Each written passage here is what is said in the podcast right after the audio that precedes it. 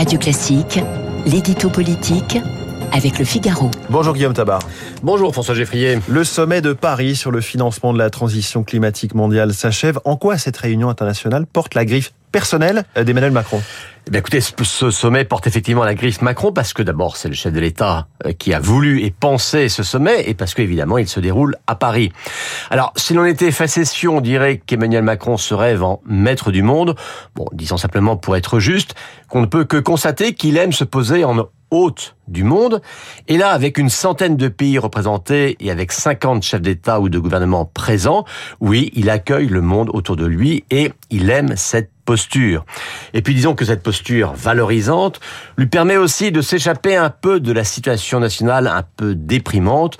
Alors on est d'accord, hein, c'est toujours illusoire de croire que c'est en se déployant sur la scène internationale que l'on regagne des points de popularité en France. Mais pour l'image, après tout, ça ne mmh. fait jamais de mal. Revenons donc sur le sommet lui-même qui veut montrer ou que, veut obtenir euh, le, président français.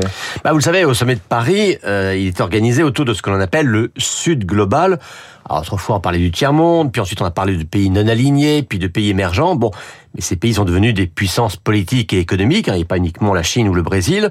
Donc disons que pour résumer, le Sud global, c'est le monde hors G7 ou G8, c'est-à-dire hors Europe, États-Unis, Canada, Japon et Russie.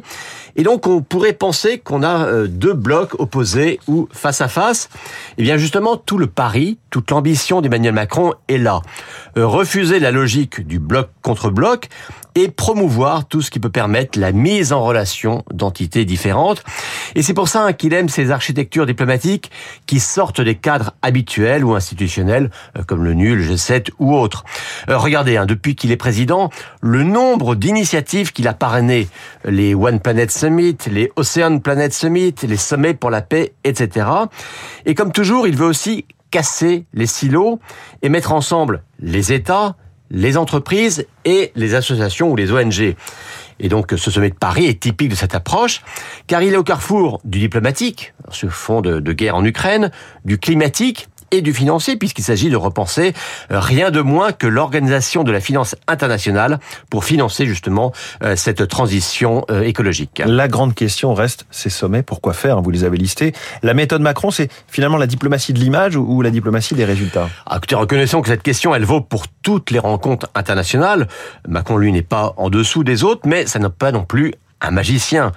Disons que dans ces sommets qu'il affectionne, il y a beaucoup de mise en scène de l'inédit, euh, comme si la méthode était en soi une partie du chemin, mais il y a aussi un souci de décision très concrète, très opérationnelle, et il faut reconnaître que ces mesures, elles sont très nombreuses, même si c'est pas forcément ce que l'on retient de ces sommets. L'édito politique de Guillaume Tabar. Merci beaucoup, on le retrouve aussi euh, en podcast sur radioclassique.fr. Il est 8h18.